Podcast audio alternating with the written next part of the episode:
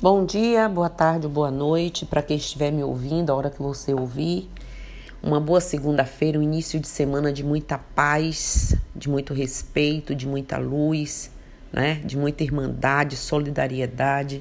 Enfim, é o que esse momento pede e, aliás, todos os momentos pedem, né? E esse período de ano, então, ficamos todos muito mais pensativos no assunto. E por isso mesmo, enquanto sacerdotisa, enquanto cidadã, enquanto mulher, enquanto é, é, de qualquer sorte responsável, não é? é? inclusiva sobre o assunto, sacerdotisa de um terreiro de umbanda, uma religião de matriz africana, no meu dever, né, de falar sobre as questões que realmente implicam, importam. Hoje eu trouxe o racismo novamente aqui é, religioso. Estamos atravessando um momento em que não podemos deixar de falar e muito sobre esse racismo religioso lamentável existente. Não temos mais, nem temos, nem queremos botar panos e devemos todos levantar aqui a nossa voz, abrir os nossos terreiros como espaços de, de diálogo, de resistência, de esclarecimento, nos unirmos, né? fazermos voz é, única de todos. Enfim, como zeladora desse terreiro de Umbanda Força e Luz, hoje eu venho falar aqui sobre esse assunto tão triste, mas necessário e de uma evidência infeliz nesse momento muito grande por tudo que vem acontecendo país afora. Todas as formas de agressão, que nem sempre é de quebrar imagens, de invadir fisicamente os terreiros, mas todas as formas de agressão com os quais adjetivos, piadas na internet, uma série de questões. Então, bem, o racismo ele existe e quando está na religião se mostra como racismo religioso, fazendo com que pessoas acreditem que a verdade delas é melhor do que a verdade do outro, né? Que elejam é, é, o outro e suas crenças pretensiosamente é, demoníacas e impuras como inimigo. E não se questionem a, a, a razão de serem sempre as mesmas entidades espirituais a que se manifestarem né, e a serem combatidas e expulsas em cultos, sempre em nome de Jesus. Agora eu lhes pergunto: que Jesus é esse? Será que é Jesus mesmo? Que Jesus é esse que expulsa quando nada na história dele, muito menos nas mensagens ouvidas pela espiritualidade acerca desse espírito que encarnou, né, se fala sobre isso. Sabemos que o racismo naturaliza a opressão às pessoas negras em todos os campos de suas vidas, inclusive em sua espiritualidade e em sua fé. Temos acompanhado desde os tempos coloniais, a história mostra evidentemente né, apesar de muito maquiada, a violência sistemática contra pessoas de religiões de matriz afro-brasileira, como a Umbanda e o Candomblé. Ataques a templos, coação do uso de espaços públicos para rituais, bullying com crianças iniciadas nas escolas, é, é, piadas, como eu disse, em redes sociais, em tudo que é lugar. Assim como o candomblé, a Umbanda é uma religião demonizada por quem não a conhece nem busca conhecer. Você não precisa ser adepto, mas poderia ser menos ignorante, buscar conhecer, não é? Muitos terreiros estão sendo atacados com frequência. Pessoas são proibidas de andar de branco em alguns ambientes ou são olhadas com desprezo ou são olhadas com desprezo e elas às vezes são ameaçadas se usarem algum adereço, alguma coisa que lembre a nossa religião de serem postas, inclusive, para fora do emprego. E isso de uma forma sutil ou nem tanto tão sutil.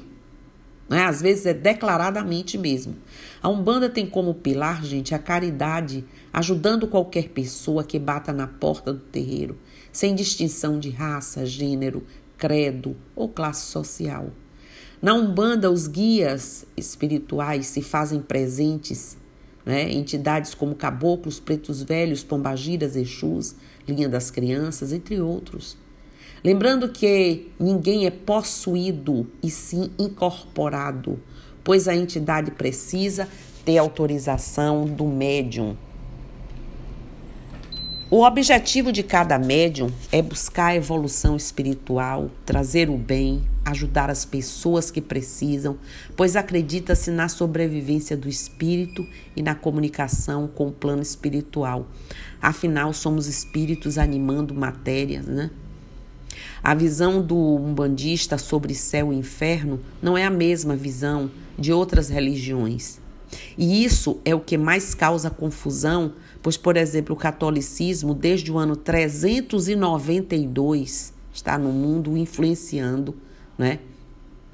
Aí, sobre essa questão da demonização das outras é, é, que não são a católica.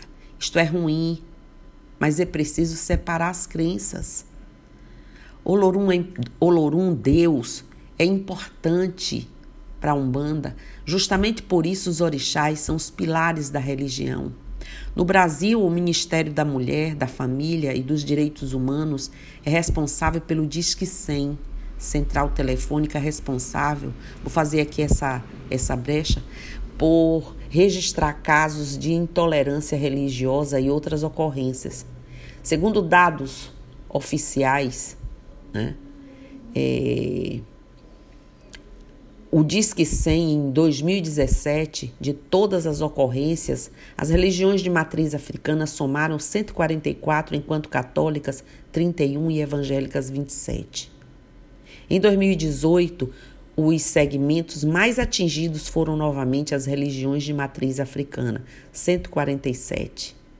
31 testemunhas de Jeová e 23 evangélicos. Precisamos lembrar, gente, constantemente e enfaticamente que o Brasil é um país laico, ou seja, não professa, não deve oficialmente professar fé alguma específica, respeitar todas. Além disso, é proibido discriminar alguém por sua fé. É crime de acordo com lei e a Lei é 7.716, de 5 de janeiro de 1989, alterada pela Lei 9.459, de 15 de maio de 1997. Mas não esquecemos, esqueçamos de que a melhor forma de garantir a própria liberdade é zelando pela liberdade do outro, portanto, jamais façamos o mesmo. É muito triste e doloroso para se copiar. Só se copia o que é bom, no meio acadêmico das ciências sociais, sociologia, antropologia, né, especialmente, e até mesmo da filosofia, muito se discute acerca dos conceitos de raça e racismo. Porque há quem defenda a existência, no caso, da humanidade, de uma única raça, a humana, é claro. E a partir desse conceito entendemos que é a distinção de raças entre os homens, baseada em suas características físicas, distinguindo as pessoas ou classificando-as em diferentes grupos sociais, que surge o primeiro passo para o racismo, que nada é, nada mais é do que preconceito ou discriminação baseado em percepções sociais que se fundamentam na diferença física ou biológica entre os povos. Trocando em miúdos, o povo A, com características consideradas, sabe-se lá por quem, superiores, é melhor do que o povo B, considerado por esse mesmo sabe-se lá por quem inferior. E assim caminha a humanidade há milênios, seu mínimo sinal de evolução da consciência em que se possa superar essa ignorância, a fim de elevar o nível da nossa caminhada enquanto espíritos em evolução.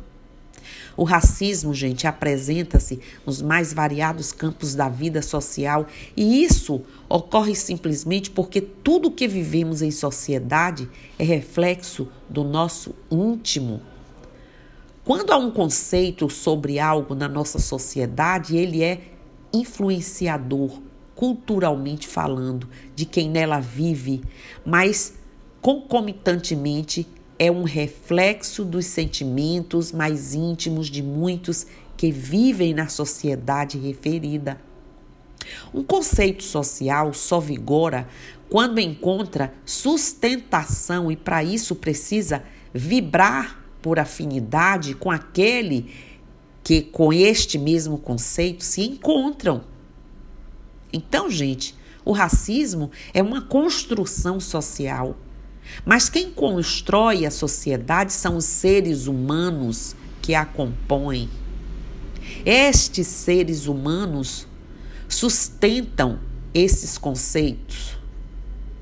Porém, na nossa sociedade há também aqueles que se encontram vibrando em outro grau de consciência e conseguem enxergar em conceitos de superioridade ou inferioridade racial um tremendo absurdo, como nós. Esses podem ser os seres discriminados e que sentem o preconceito na pele ou simplesmente seres humanos que não sofreram nada tal discriminação, mas a enxergam como fruto da ignorância. Deixo bem claro aqui, quantas vezes preciso for, né? Seja dito, para a Umbanda o preconceito é a maior erva daninha da nossa sociedade e só serve para atravancar aí a evolução humana e do planeta como um todo e em todos os sentidos. Afirmei que o racismo se manifesta em vários campos ou setores da sociedade. E o campo religioso não está isento desta pitoresca manifestação de ignorância humana. Quando vemos atos ou ações de intolerância religiosa, desrespeito religioso é o mais bem aplicado aqui no Brasil, com relação ao culto aos orixás, com certeza estamos assistindo a uma manifestação de racismo religioso. Porque os orixás, nos orixás, temos uma classe de divindades que se manifesta por meio de arquétipos advindos da África, ou seja, para uma sociedade eu, europeizada, digamos assim, com mentalidade elitista e distorcida, tudo que foi classificado nesta minha fala é de nível inferior.